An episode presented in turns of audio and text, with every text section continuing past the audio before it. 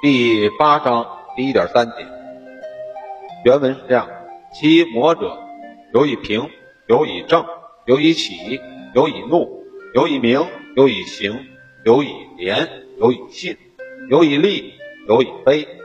平者静也，正者直也，起者悦也，怒者动也，明者发也，行者成也，廉者节也，信者明也，利者求也。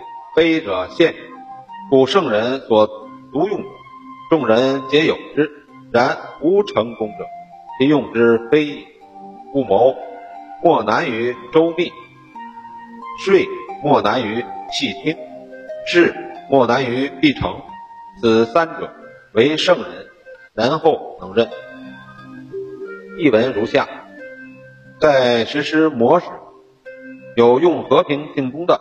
有用正义征服的，有用娱乐麻痹的，有用愤怒激励的，有用名望威吓的，有用行为逼迫的，有用廉洁感化的，有用信誉说服，有用利害诱惑的，有用谦卑争取的。和平就是宁静，正义就是刚直，娱乐就是喜悦，愤怒就是威吓，名望就树声誉，行为就是实施。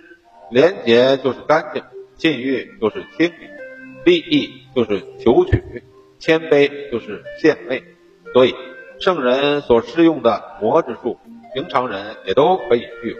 然而，没有能运用成功的，那就是因为他们运用不当。因此，谋划策略是最困最困难的，就是周到缜密；进行游说，最困难的就是让对方全部听从自己的主张。主办事最困难的就是必办成功，这三个方面只有成为圣人才能胜任。下面一篇原文：故谋必欲周密，必择其所与通之者，遂故曰：或结而不细。夫事成必合于术，故曰：道术与时相偶者。退者定必合于情，故曰：情合者听。故物归类，抱薪取火，燥者先燃；平地注水，湿者先煮。此物类相应，于是辟由是也。此言内服之，应外磨也。如是。故曰：磨之以其类，焉有不相应者？乃磨之以其具，焉有不听者？故曰：独行之道，夫急者不晚，成而不保，久而化成。翻译门。这样，所以说谋划必须周到缜密，游说要选择对自己观点相通的对象。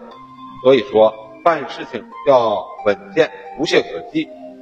要想使所主持之事取得成功，必须有适当的方法。所以说，客观规律是与天时互相依附的。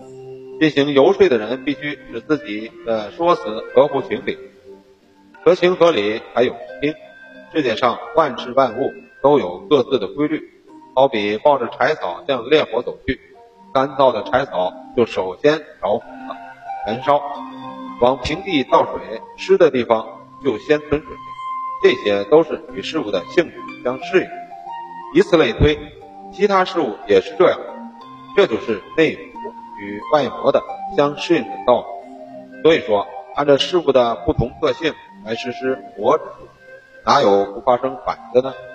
根据被游说者的欲望而施行魔之术，哪有不听从游说的呢？所以说，只有圣人最能实行本之术。